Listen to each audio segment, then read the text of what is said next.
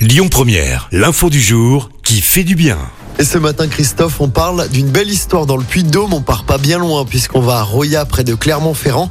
Une femme d'une quarantaine d'années a remporté plus de 48 000 euros au casino. Ça remonte au week-end dernier. Alors elle joue euh, d'abord sur une machine à sous et remporte 1500 euros, mais elle ne s'arrête pas là et retente sa chance. Cette fois, le montant est bien plus impressionnant plus de 47 000 euros. Et là où l'histoire est encore plus belle, c'est que la quadragénaire est actuellement en recherche d'emploi.